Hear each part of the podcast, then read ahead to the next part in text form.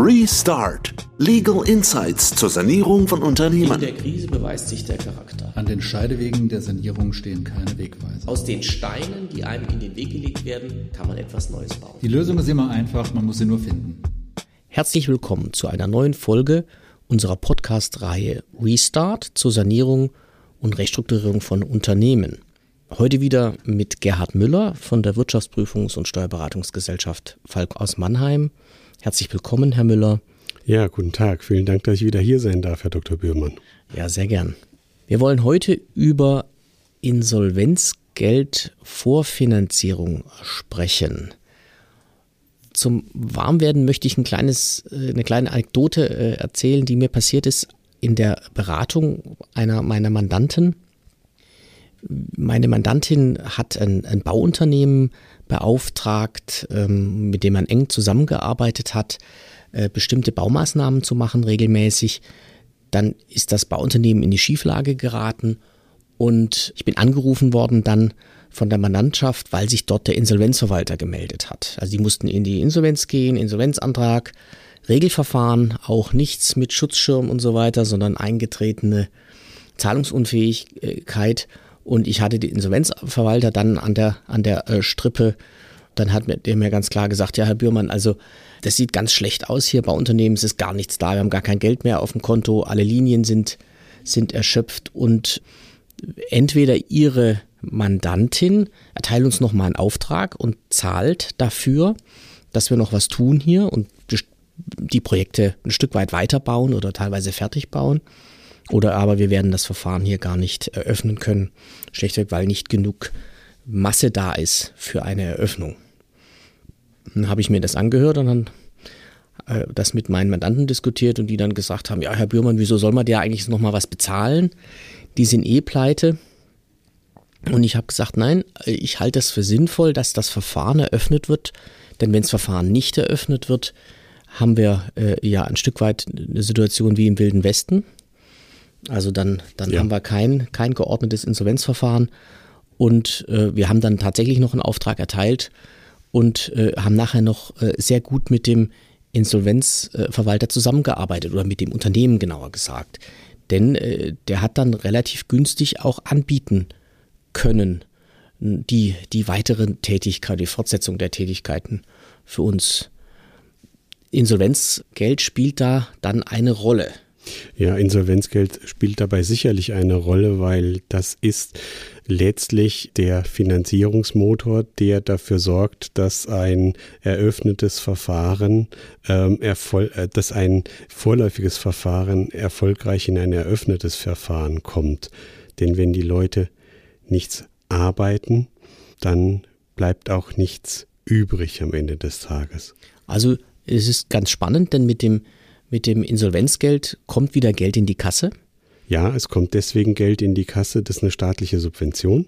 Letztlich werden, übernimmt die Arbeitsagentur die drei Monatsgehälter vor der Verfahrenseröffnung.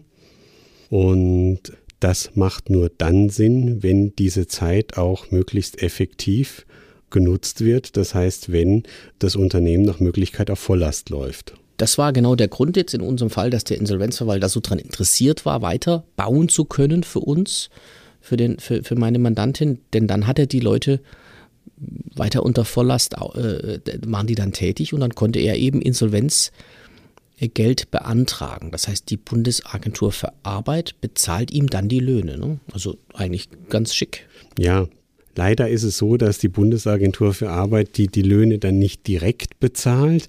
Äh, man muss dann zu einem technischen Kniff greifen, denn die Bundesagentur, die, die steht dann na, erst nach Verfahrenseröffnung ein. Üblicherweise ist es aber so, dass der durchschnittliche Bauarbeiter am Monatsende ein Problem bekommt, wenn er äh, sein Gehalt bzw. Sein, seinen Lohn nicht überwiesen bekommt. Also muss man sich da was einfallen lassen. Okay.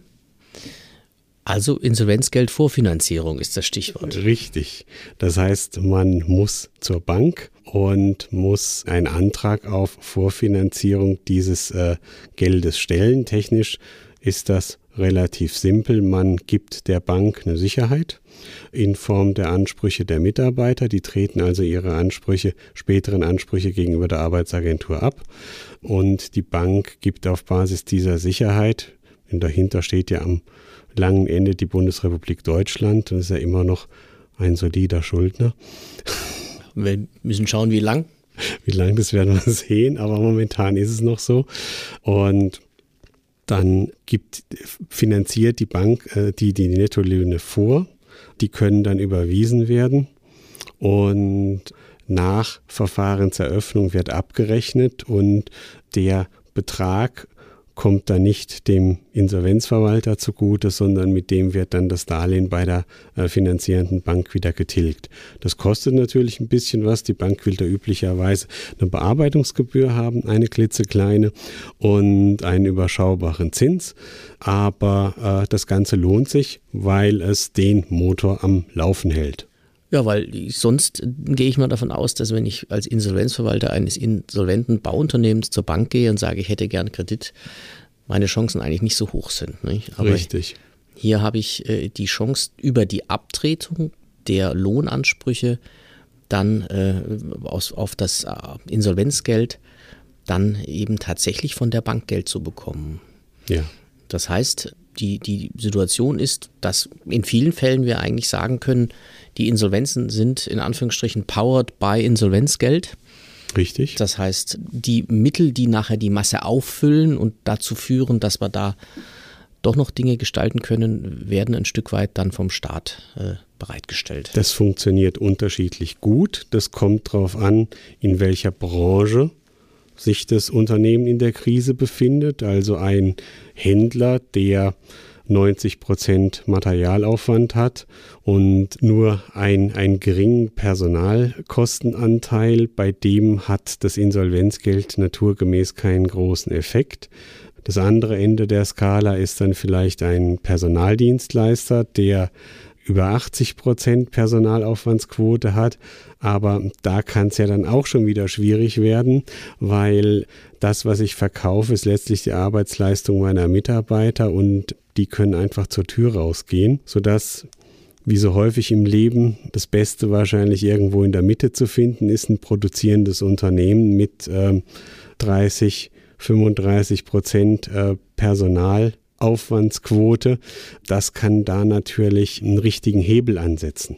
Also für so ein klassisches mittelständisches produzierendes Unternehmen, vielleicht auch noch irgendwo gelegen, wo gar nicht viele Konkurrenten als Arbeitgeber liegen, also wir haben im Vorgespräch gesagt, so unser, unser äh, metallverarbeitendes Unternehmen tief im Odenwald. Mit, mit äh, keinen anderen Arbeitsplätzen im 100 äh, Kilometer äh, Umkreis ist eigentlich ein idealer Fall, denn da laufen mir die Leute nicht weg und ich habe einen maßgeblichen Beitrag für die Masse aus dem Insolvenzgeld. Funktioniert aber nur dann, wenn ich rechtzeitig Insolvenzantrag stelle und nicht erst, wenn ich bereits mit zwei Monatsgehältern bei meinen Mitarbeitern rückständig bin. Denn dann ist der Insolvenzgeldeffekt letztlich schon aufgebraucht. Gut, also zwei Monate die Löhne nicht zu bezahlen, ist sowieso ungünstig. Ich würde da verweisen auf unseren Podcast zum Thema Zahlungsunfähigkeit und Insolvenzantragspflichten. Äh, da hätte man schon lange Insolvenzantrag stellen müssen in so einem Fall. Im Zweifel, wenn man nicht von jedem einzelnen Arbeitnehmer dann eine äh, Stundungserklärung hätte und außerdem ja auch noch die Sozialversicherungsbeiträge abzuführen sind. Also klar, das funktioniert nur dann, wenn man da tatsächlich nicht, nicht im Rückstand ist, aber dann hat man eben doch einen, einen Effekt daraus und äh, witzigerweise auch den Effekt, dass das zu einer, so einer kleinen Marktverzerrung dann auch führen kann. Ne? Definitiv, das sollten wir vielleicht der EU-Kommission dann nicht mitteilen. Das ist, das ist richtig, aber es war tatsächlich so in meinem Fall auch, dass dann die Mandanten sehr, sehr, sehr froh waren, dass wir uns so entschieden haben, weiter mit dem Bauunternehmen zusammenzuarbeiten in der Insolvenz, weil wie gesagt, die uns dann die Dinge zu einem vergleichsweise günstigen Preis dann weiter fertig gebaut haben. Insofern also kann das durchaus sinnvoll sein. Insofern also eine spannende Nuance der Insolvenzverfahren powered by Bundesagentur oder powered by Insolvenzgeld. Richtig. Ja, ich denke, das äh, war auch nochmal ein spannender Aspekt heute, wie man sich eben in, der, in, den, in den Monaten vor der Insolvenz mit dem Insolvenzgeld die Personalkosten bezahlen lassen kann. Ja, vielen Dank, Herr Müller. Und dann sind wir, glaube ich, schon wieder am Ende für heute. Ja, vielen Dank, Herr Dr. Bührmann. Bitteschön.